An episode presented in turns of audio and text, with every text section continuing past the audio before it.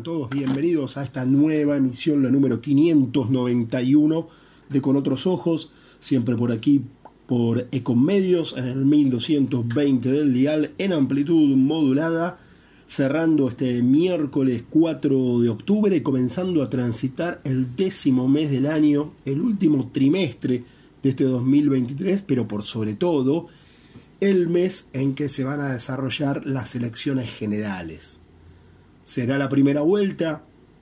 Eso se definirá el 22 de octubre. Faltan menos de 20 días, faltan 18 días para que se lleve adelante esta elección, una de las más reñidas que se tenga registro, sobre todo entre tres fuerzas. Em, tal vez desde 2003, cuando fue la elección que, en primera vuelta se había impuesto Carlos Menem, pero que finalmente optó por retirarse de la segunda vuelta, había sido también una elección donde incluso el ganador no superó en primera vuelta el 25%. Esta va a ser, supuestamente, o viene mostrando un nivel eh, no tan bajo, sino más cercano al 30% que alguno de los tres se aleje de, este, de estos dos puntos, o casi tres, que separaron al primero del tercero en la primera vuelta, bueno, va a ser realmente una sorpresa si alguien toma una distancia superior a los cinco puntos, por ejemplo. Va a ser, va a ser realmente una sorpresa. Ni hablar si se, si se define en primera vuelta lo cual a priori parecería bastante difícil. Eh, hay alguna que otra encuesta dando vueltas, pero que daría como ganador a Javier Milei en primera vuelta. Pero más bien parecen sondeos sesgados que lo que buscan es instalar una idea que trabajos realmente serios. La mayoría de las encuestas no se despega de la idea de los tres bastante cerca. Algunas difieren entre sí. la segunda vuelta será Milley Massa o Milley Bullrich. Nadie baja a Milley de la segunda vuelta. Eso es un dato importante. Eh, y lo, lo, que para la mayoría de los encuestadores se define el 22 de octubre es quién acompaña a Milley en esa segunda vuelta. Bueno, cada vez falta menos tiempo, el gobierno lo sabe, lo siente, hay toda una puja bastante fuerte, eh, que como nos tiene acostumbrados, siempre tiene que ver con la cuestión precios, con la cuestión tipo de cambio, ¿no? Es pareciera que esas dos variables son a las que desde hace aproximadamente 10 años, sí, eh, el gobierno de turno no le encuentra la vuelta. Fue más o menos en fue, eh, fue hace 10 años eh, cuando, en realidad fue hace 11 años, fue en 2012, para, para finales de 2012, cuando se instala por primera vez el cepo cambiario, que era mucho más generoso que ahora, pero que se fue recortando. Al comienzo del gobierno Mauricio Macri se liberó, pero al final del gobierno Mauricio Macri lo tuvo que volver a colocar porque se le estaba complicando notoriamente la situación. Aún con una ayuda inédita, multimillonaria del Fondo Monetario Internacional, que otorgó su préstamo más grande en la historia, mientras que Argentina recibía su préstamo más grande de la historia también, teniendo en cuenta todos los organismos multilaterales de crédito. El asunto es que y el tema de inflación, por otro lado, también es un tema cual desde hace, desde hace ya mucho, mucho tiempo no se le encuentra vuelta. Más de, de 10 años u 11 años. Porque los primeros años del kirchnerismo la inflación no fue alta debido a una crisis fenomenal que se venía recomponiendo después del 2001 pero una vez que más o menos se fueron acomodando las variables, Y en cuanto hubo una mejora del poder adquisitivo, la inflación nuevamente se convirtió en una situación difícil de manejar. Obviamente que los índices de inflación, por ejemplo, de, del, primer y segundo gobierno de Cristina Fernández de Kirchner, hoy en día serían envidiables, porque orillaban el 40% como, como lo más alto, ¿no? También hubo años de 20 y pico, 30 y pico por ciento. Pero 40%. Ahora tenemos una inflación que triplica ese, ese número. Que también fue alta durante el gobierno de Mauricio Macri. Que también fue muy alta durante el gobierno de Mauricio Macri. Por eso digo, es una situación que viene desde hace aproximadamente 15 años. El problema de. O, o un poquito más. El problema de la inflación elevada que no se logra desacelerar, que no se logra llevar a menos de 20 puntos, por ejemplo, que ya sería obviamente un verdadero triunfo para la Argentina. Y en este marco se acerca las elecciones y obviamente empieza la tensión a eh, hacerse más notoria.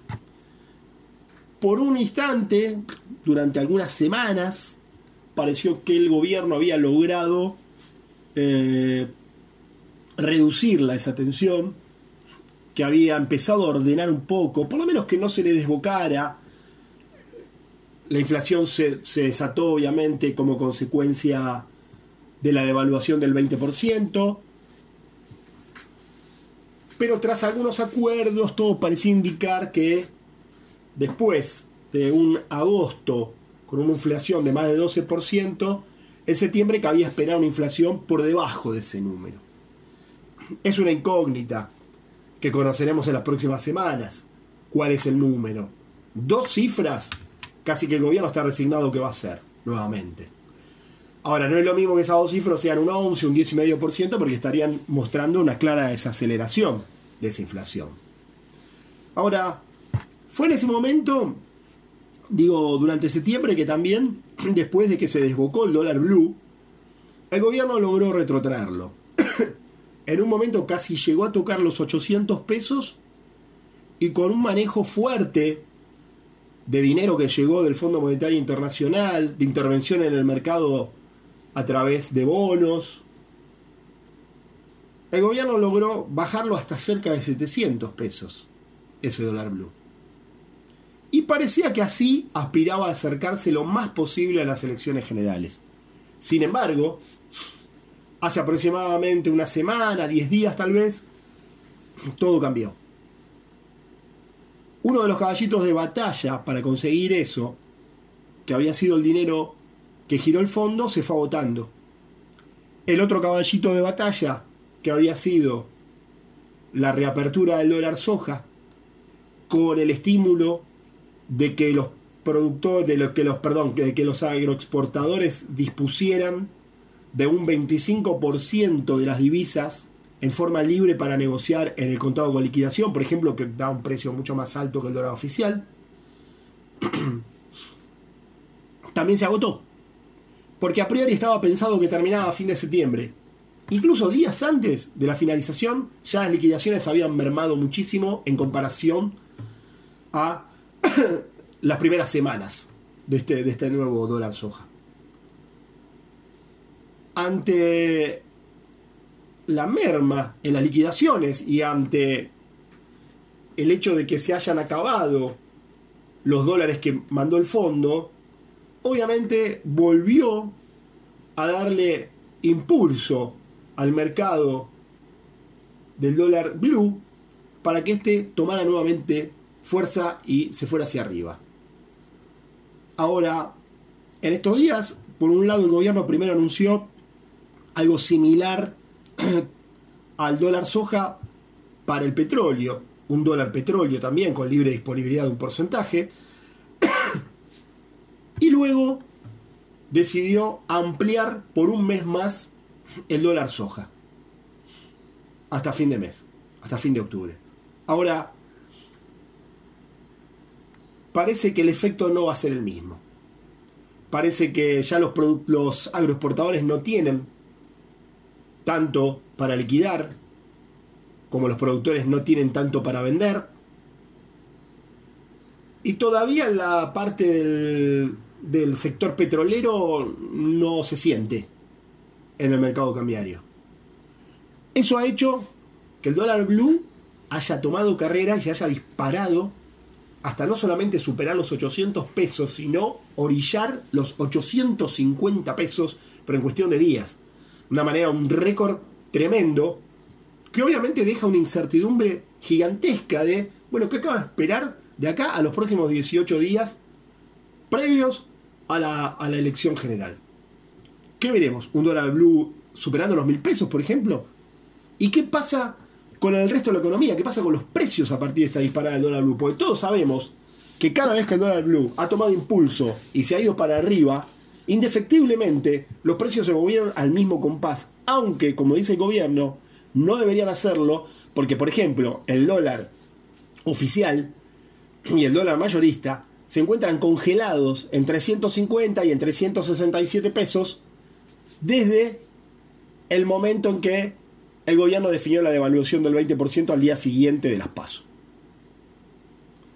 Sin embargo, eso no sucede. La economía se mueve al ritmo del dólar blue. Y el dólar blue hoy cerró 843, tocó los 850. Todo parecería indicar que esa tendencia se va a sostener, salvo un golpe de timón que el gobierno lleve adelante que obviamente no es ni la extensión del dólar soja como se vio, ni tampoco la implantación de este nuevo dólar petróleo. Veremos qué carta tiene para jugar el gobierno en estos últimos 18 días de cara a las elecciones generales para evitar que se desmadre el dólar blue y que además asistamos a una inflación de septiembre superando la de agosto e incluso la de octubre que no se, no se sabe cómo se va a comportar. Vamos a hacer un parate, un corte, presentación comercial del programa. Luego vendrá Mariana Prado, que nos va a comentar qué pasó en el debate presidencial, el primero de ellos que se llevó a cabo el domingo pasado, cómo se paró cada candidato y qué se puede esperar para el domingo próximo que se va a realizar el segundo. Luego, en el siguiente bloque, se va a abordar la, la dramática cifra de 231 femicidios en lo que va del año, una violencia de género fuera de agenda de la campaña, preocupa muchísimo, y encima se suma, se suma la negación de Javier Milei sobre la brecha salarial. Vienen estos próximos dos bloques con Mariana Prado y nos volvemos a encontrar para el cierre del programa. En Provincia ART estamos con vos, con tu pyme, estamos con quienes generan trabajo y con quienes lo cuidan. Consulta con tu productor o productora de seguros o ingresa a provinciaart.com.ar barra pymes. Cotiza y mejora tus costos con un plan a la medida de tu realidad. Provincia ART, la aseguradora de riesgos del trabajo del Grupo Provincia. Superintendencia de Riesgos de Trabajo para consultas y reclamos comunicate al 0800 666 www.argentina.gov.ar barra SRT. ICBC el futuro nos inspira. Paga los sueldos de tu empresa con Credicop. Lo podés hacer por Credicop móvil desde tu celular o por banca internet empresa en tu computadora. Elegí comodidad, elegí seguridad, elegí beneficios. Banco Credicop Cooperativo. La banca solidaria. Cartera comercial. Más información en www.bancocredico.com. ¿Sabías que todos los accidentes por inhalación de monóxido de carbono son evitables? Chequea que la llama de tus artefactos sea siempre azul. No olvides ventilar los ambientes de tu hogar todos los días, verificando que las rejillas cuenten con salida al exterior y las ventilaciones no estén tapadas ni sucias. Y controla las instalaciones internas con un gasista matriculado. Con estos consejos, proteges a tu familia. Metrogas, damos calor. Si sos empleador o empleadora rural, con solo estar inscripto en la AFIP, vas a estar registrado automáticamente en el RENATRE con todas tus relaciones laborales, gracias al nuevo sistema que simplifica y agiliza la gestión de los usuarios.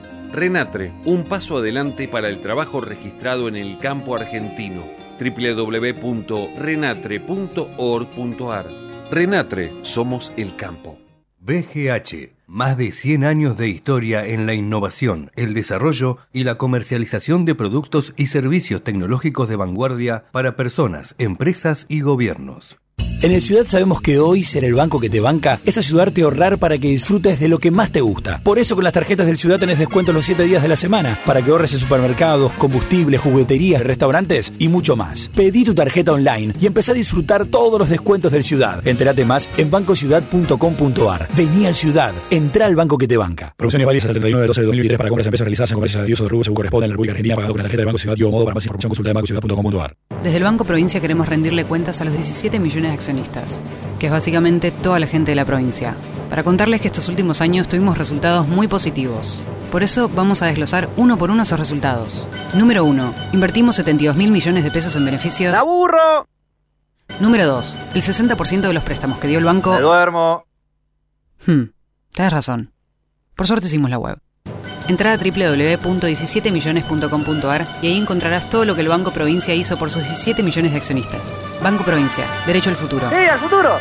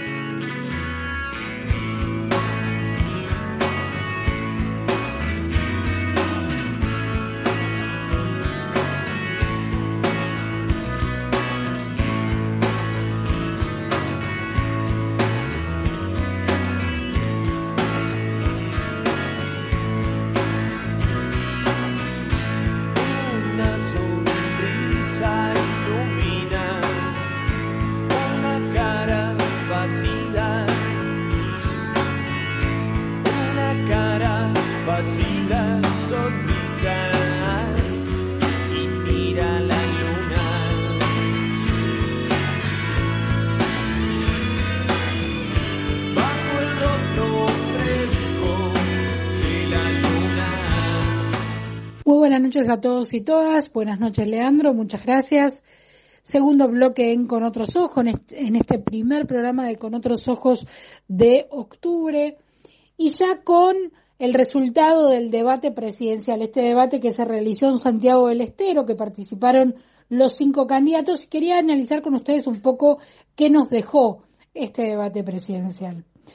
Por un lado, eh, lo que se pudo ver fue a los cinco candidatos con sus eh, argumentos y con sus ideas muy ensayadas, muy eh, acartonados y estructurados en lo que iban a hacer.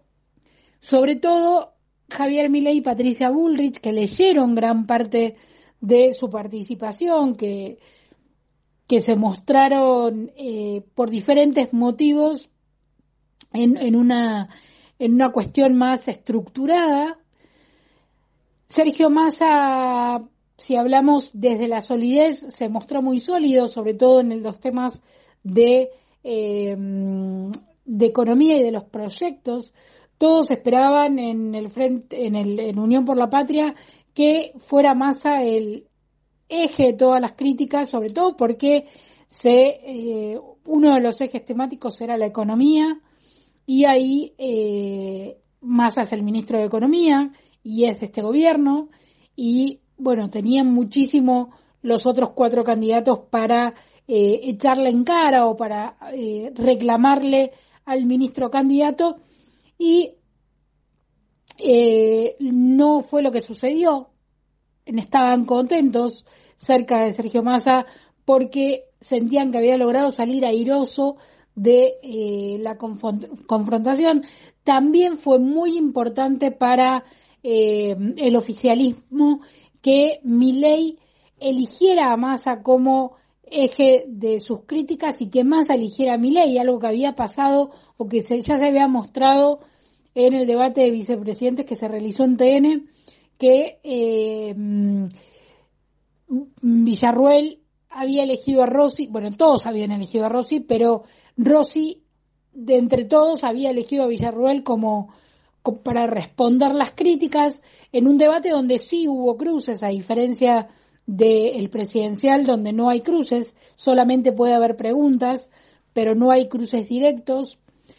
Eh, y ahora se repitió en este debate, al menos en la primera mitad del debate presidencial, se repitió esta eh, confrontación o esta elección de Massa, Milei, Milei, Massa para eh, confrontar, para hacer, eh, para hacer eje, para centralizar en ellos dos el debate presidencial y dejar la Bullrich afuera.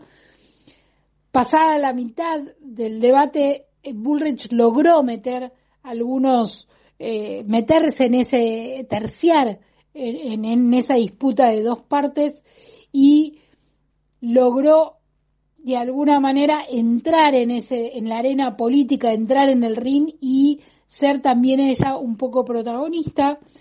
Eh, sin embargo, la propia Ulrich y cerca en el entorno de ella reconocen que no estuvo a la altura, que quedó corta, dicen que bueno tenía un cuadro gripal muy fuerte que no le permitía eh, escuchar bien y que tenía algunas dificultades para expresarse por eso. Veremos qué es lo que sucede este domingo en el segundo debate, pero Bullrich recién en el final o, pasaba la mitad del debate logró meterse en esa en esa disputa de dos. En el caso de, de Massa, decía, celebraron esta cuestión de haber podido polarizar con, con Milei, Milei también, eh, cerca de Milei también festejaron esto. Por supuesto que cada uno vio ganador a su candidato, pero los hechos es que a mí no me gusta hablar de ganadores de debates, porque en todo caso, en este caso, si hubiera que elegir un ganador, habría que elegirla a Miriam Bregman, que fue la que se mostró más suelta, que tuvo más originalidad en, em, en la confrontación, que, eh, bueno, que, que dejó muchas perlitas para el después, que me parece que eso es muy interesante en los debates, pero como decía, prefiero no elegir ganadores y perdedores y más bien analizar lo que eh, se vio y también contarles un poco a ustedes qué es lo que vieron los equipos de campaña y qué es lo que van a corregir. En el caso del equipo de Bullrich, lo que van a corregir es esa lectura, ese acartonamiento permanente que tenía Bullrich, que Recién cuando con las preguntas se mostró más suelta, se mostró eh, menos guionada y recuperó un poco, un poco de su impronta personal.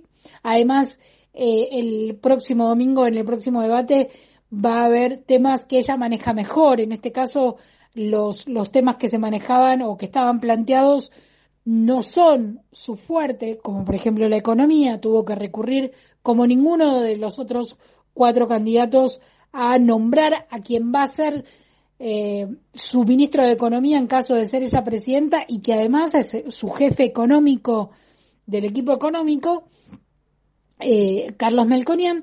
Bueno, claramente no fue el momento más fuerte eh, de Bullrich, pero festejan que pudo meterse en la disputa y romper un poco ese escenario de tercios.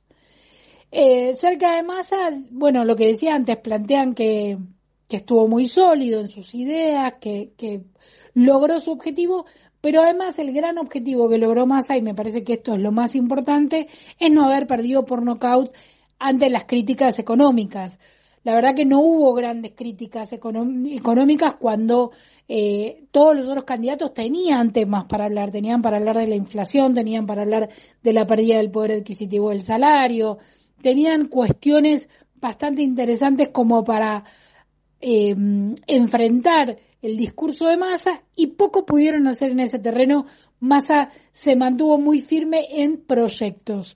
Fue junto con Javier Milei, si se quiere, en menor medida el libertario, quien presentó la mayor cantidad de baterías de proyectos y que además habló de cosas concretas que va a hacer en el caso de ser gobierno y dejó muy en claro que él no es el gobierno actual, que él no es el presidente actual y que cuando él sea presidente va a ser diferente eh, su, su gobierno. En el caso de Milei, lo que festejan es que logró mantenerse contenido, que logró no salirse de los carriles, aunque por momentos eh, tuvo algunos, eh, fue, fue como perdiendo la paciencia a medida que iba pasando el debate, pero logró contenerse y ese es el gran logro de mi ley. Además, tengamos en cuenta que aquel que va primero es el que más pone en riesgo cuando debate ideas.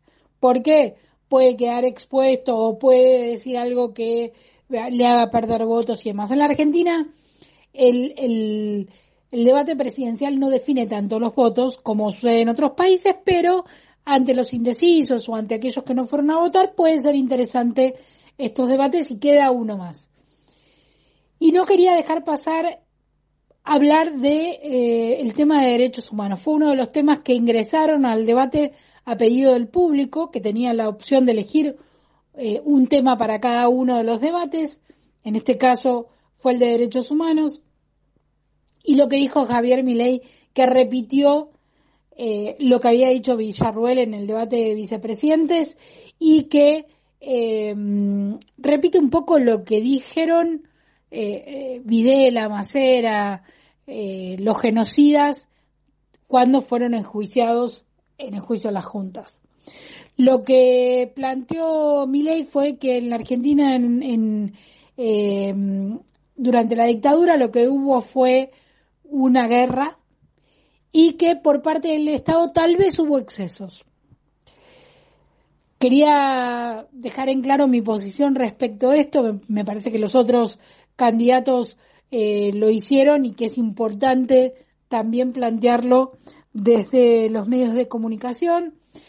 No se le puede llamar un exceso a robo de bebés, no se le puede llamar exceso a violaciones de mujeres, a torturas, a eh, tirar gente desde vuelos, eh, gente viva al río cuando estaba volando.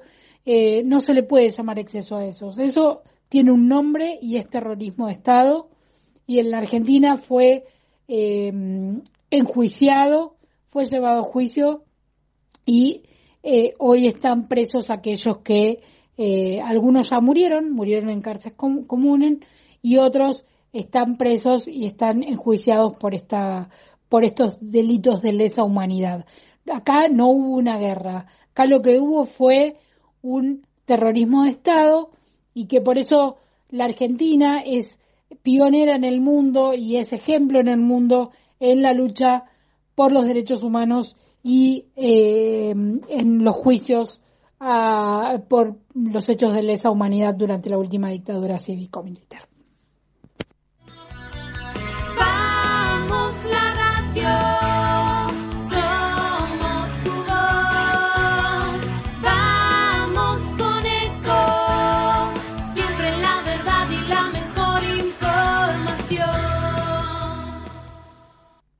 Espacio cedido por la Dirección Nacional Electoral. Argentina tiene todo, pero los argentinos no tenemos nada. Tenemos un país rico, pero más de la mitad de los chicos no tienen para comer. Te propongo terminar con el kirchnerismo de verdad y para siempre. Los argentinos tenemos todo, todo para ser un país ordenado. Patricia Bullrich, Luis Petri, candidatos a presidente y vicepresidente de la Nación. Juntos por el cambio, lista 132. Espacio cedido por la Dirección Nacional Electoral. Los argentinos ya nos dimos cuenta que hacer una Argentina distinta es imposible con los mismos de siempre. La libertad avanza. Mi ley presidente, Villarruel Vice, lista 135. Espacio cedido por la Dirección Nacional Electoral. Unión por la Patria. Máximo Kirchner. Victoria Tolosa Paz. Candidatos a diputados nacionales por la provincia de Buenos Aires. Lista 134. Espacio cedido por la Dirección Nacional Electoral. En Buenos Aires, Manina Mancuso, diputada, primera sección electoral. Miriam Breckman, presidenta. Nicolás del Caño, vice, frente de izquierda, lista 136. Informate en ecomedios.com. Seguinos en Facebook, Ecomedios Live.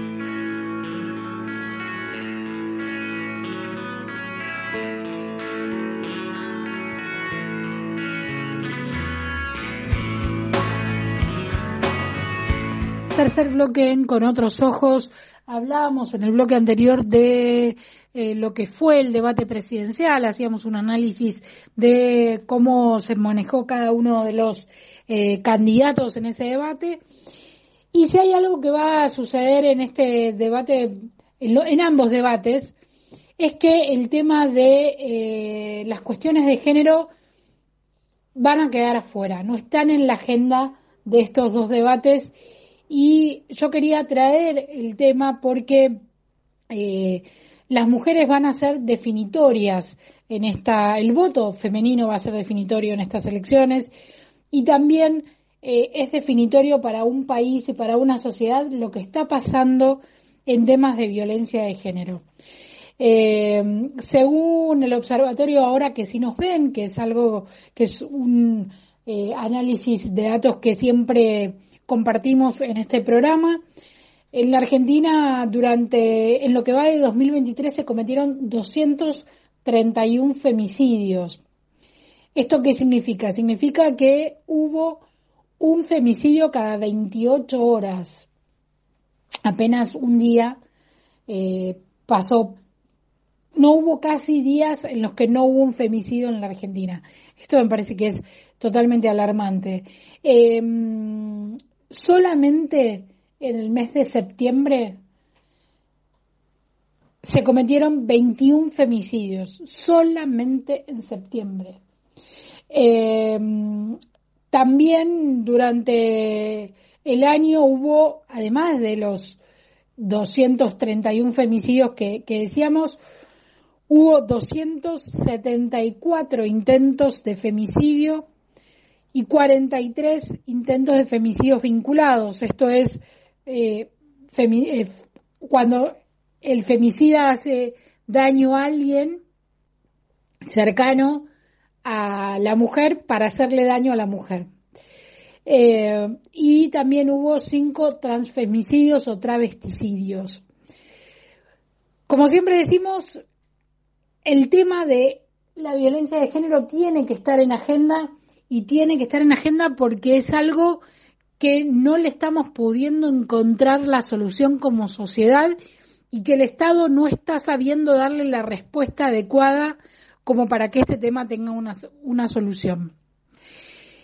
El 57%, es decir, casi 6 de cada 10 femicidios, los cometieron las parejas o las exparejas de las víctimas.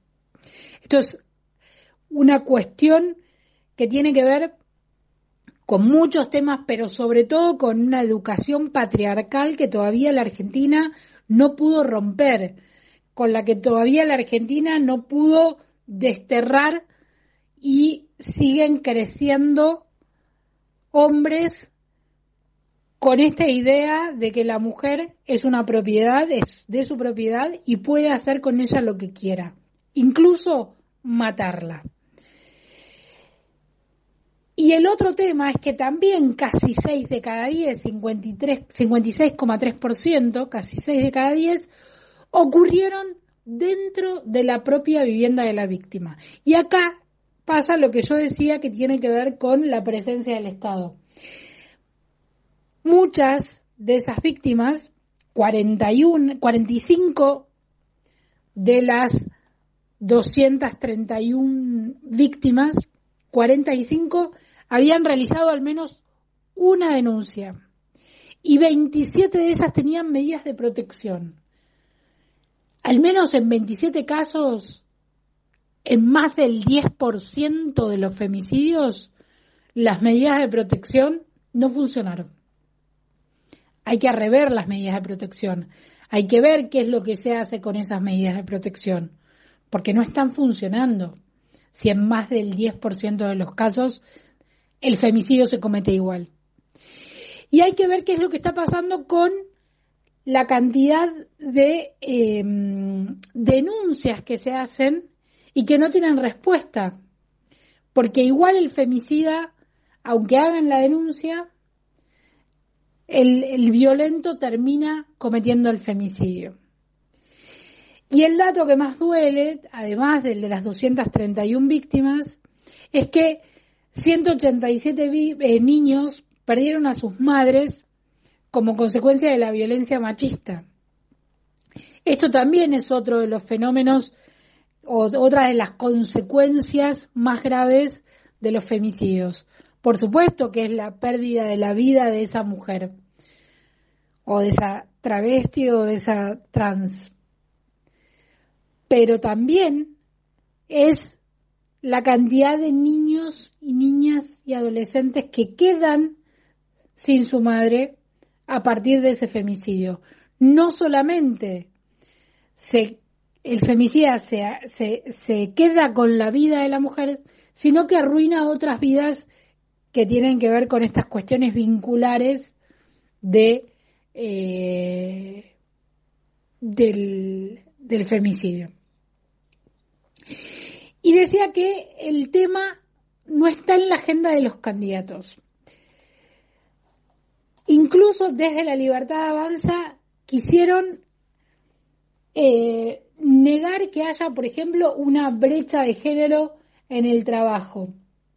¿No? Se, se, planteó que si fuera verdad que todas las mujeres ganan menos que eh, los hombres, estarían las fábricas plagadas de mujeres porque a los empresarios les convendría más tener mujeres que hombres trabajando porque les resultan más baratos.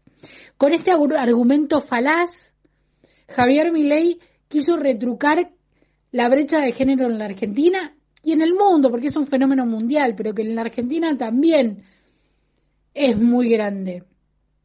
En la Argentina, aunque las mujeres son las la proporción de mujeres que tienen eh, estudios universitarios y una carrera profesional es mayor que la de hombres, también es mayor la participación de los hombres en cargos gerenciales en las empresas respecto de las mujeres. Y además la brecha de género también tiene que ver con que ante un mismo trabajo, con las mismas responsabilidades, las mujeres ganan menos que los hombres. Discutir estos datos sin tener un dato concreto y diciendo si fuera así las empresas contratarían más mujeres es no entender lo que significa la violencia machista, lo que significa la mirada machista.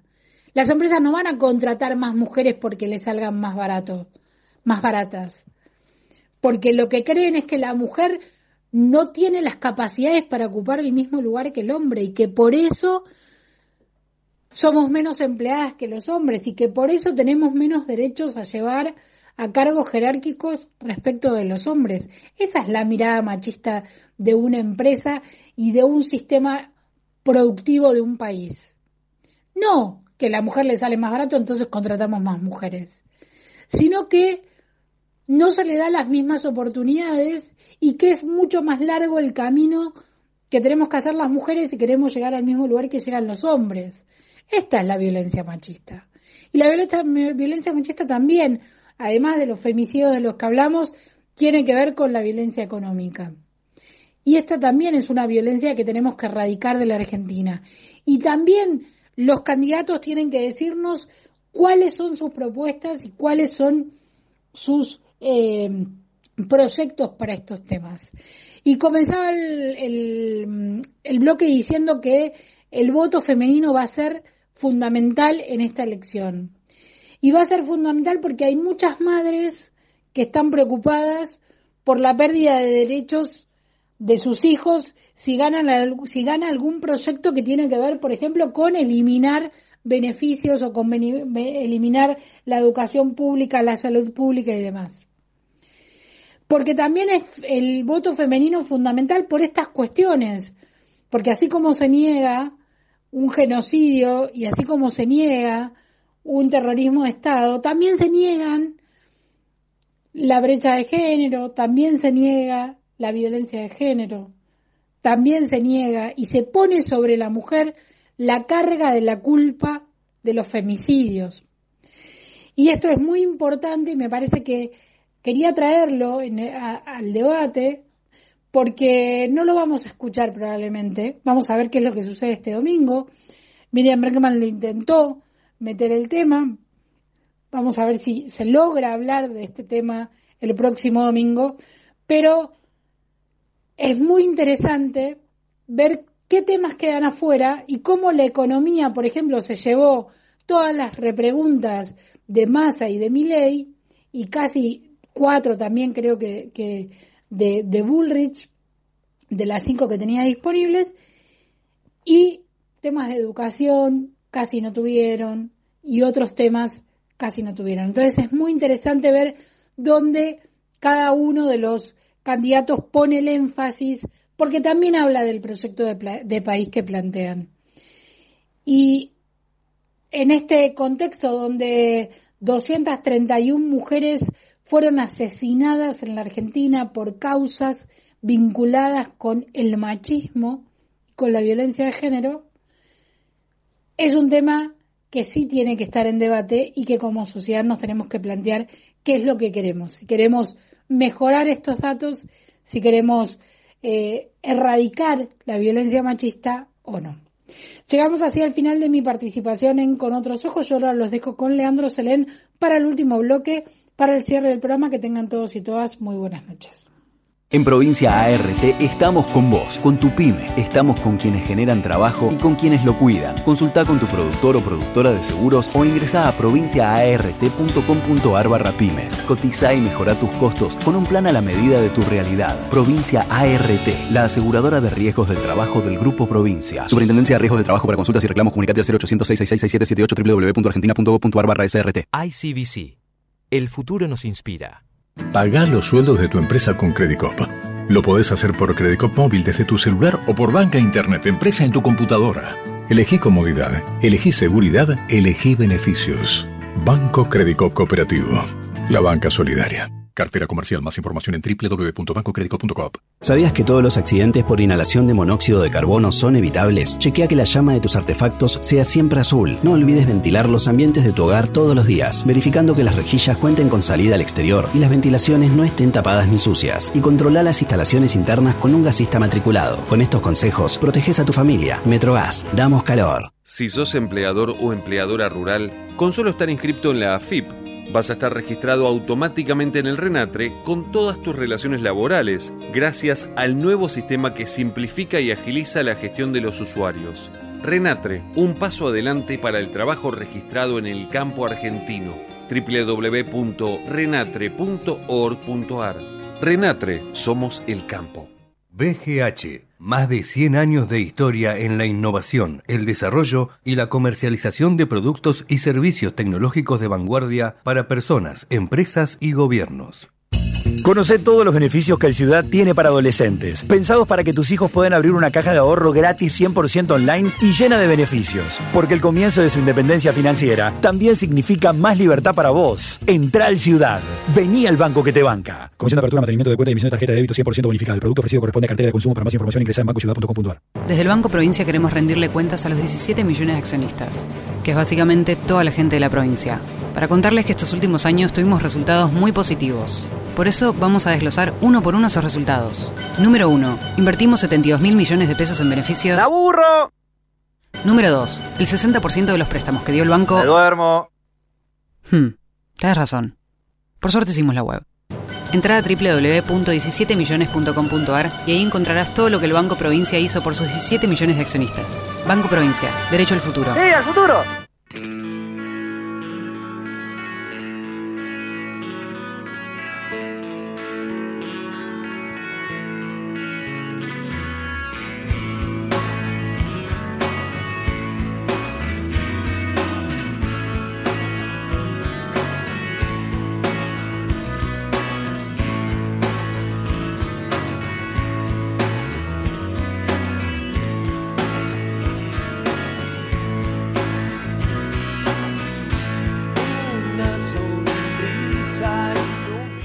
Continuamos haciéndoles compañía hasta la medianoche, para lo cual faltan tan solo algunos minutos para cerrar esta emisión y para cerrar este miércoles 4 de octubre.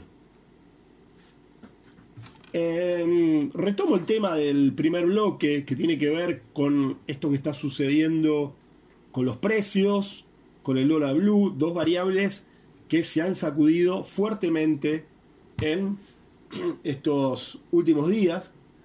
Recordemos que si bien la inflación de septiembre fue un poco por encima de 12%, cuando se conoció precios mayoristas, estos orillaron el 20%, lo cual despertó una preocupación enorme porque por lo general hay una suerte de retraso, o sea, no van al mismo tiempo, sino que se supone que los precios mayoristas anticipan lo que va a suceder con los minoristas luego. Muy pocas veces, muy pocas veces, pero ha sucedido, no por eso no hay que tenerlo presente, los mayoristas absorben esa diferencia. Y entonces después, en los precios minoristas, no hay un correlato directo. puede ser que la inflación mayorista de septiembre haya sido 18% y la inflación minorista, eh, perdón, la inflación mayorista de agosto haya sido eh, 18%, pero la inflación minorista de septiembre esté por debajo de ese número. Eso significa que hubo una absorción por parte de los mayoristas de los aumentos, que no se trasladó todo automáticamente al minorista. Y eso podría llegar a ocurrir. Aunque, si no ocurriese, obviamente se abre un escenario muy complicado para el gobierno. Porque ese número que se va a conocer, ni más ni menos que faltando pocos días para las elecciones generales, eh, ese número que, el gobierno obviamente tratará que no llegue al, arriba de, lo que dio el anterior indicador, que fue de 12%, sino más bien aspira a un número inferior. El jueves que viene se va a difundir este índice de precio al consumidor. Afortunadamente, afortunadamente el gobierno no volvió a cometer el grosero error que hizo en agosto, que fue postergar la difusión del IPC hasta después de las elecciones paso.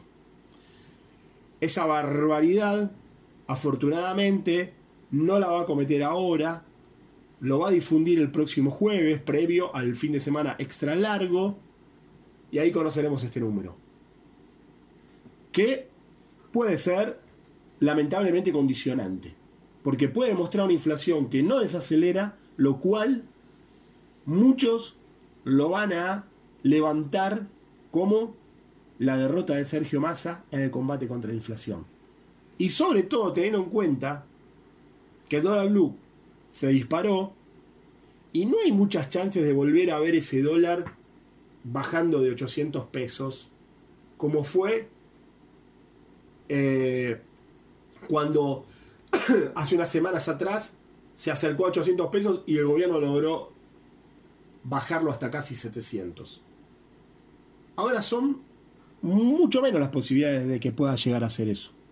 Por lo que dije antes, no está funcionando la extensión del dólar soja porque ya se liquidó casi todo lo que había y casi no queda mucho por liquidar, o sea, lo que queda es realmente poco, no, no, no movería demasiado la aguja, no pesaría mucho en el mercado cambiario. Y el dólar petróleo hasta ahora no, no, no, no está produciendo efecto. Según un análisis de la Bolsa de Comercio de Rosario, podría llegar a aportar 450 millones de dólares en un mes. Es un número que obviamente el gobierno no lo va a despreciar, pero no tiene el peso de un dólar soja que podía significar la liquidación de 1.800 millones de dólares por mes como fue esta última edición. Estamos hablando de cuatro veces más. Y que sí movió la aguja y que sí le sirvió al gobierno para contener al dólar blue. 450 millones de dólares no parecería un número como para contener al dólar blue. Pero bueno, habrá que esperar a ver cómo evoluciona todo esto, a ver qué sucede con las liquidaciones, cómo se comporta el mercado cambiario, qué margen de maniobra tiene el gobierno con bonos, qué margen de maniobra tiene para intervenir en el mercado de contado con liquidación para, para bajarlo fuertemente, porque también el dólar contado con liquidación hoy cerró en casi 870. Con lo cual, con ese número es difícil mantener al dólar blue muy por debajo. Es muy, pero muy difícil mantenerlo muy por debajo de ese número. Y eso es lo que enfrenta ahora el gobierno de cara a pocos días que faltan para las elecciones. Veremos qué efecto termina teniendo esta batería de medidas que algunos bautizaron como el plan platita, que sí ya está haciendo efecto de evolución del IVA, no pagar ganancias ya en los salarios que se están cobrando en estos días, se está viendo el no pago de ganancias, que en muchos casos representa una mejora, y también la devolución de lo pagado en los meses anteriores, porque corre para el segundo semestre, es decir, a partir de julio. Y a los que le retuvieron julio-agosto le devuelven eso en un par de cuotas. La primera hora y la segunda el mes que viene. Eso produciría una mejora, produce una mejora, mejor dicho, es verdad, es concreta, produce una mejora, depende de cada salario. Puede llegar a 10%, puede ser un poquito más. Y por otro lado están los bonos que se les han dado a los trabajadores y trabajadoras de menores ingresos, las asistencias para aquellos que están en el sector informal también, créditos para afrontar deudas con la tarjeta de crédito y créditos también para los monotributistas. Veremos qué efecto puede llegar a tener todo eso, si eso termina siendo más determinante que lo que pase con el dólar blue y la inflación o no. Llegamos al final del programa, les agradezco a todos los que estuvieron del otro lado, muchas gracias a Mariana Prado por acompañarme y nos volveremos a encontrar entonces el próximo miércoles, siempre a partir de las 23, por aquí por Ecomedios en el 1220 del dial, que tengan todos una muy buena noche.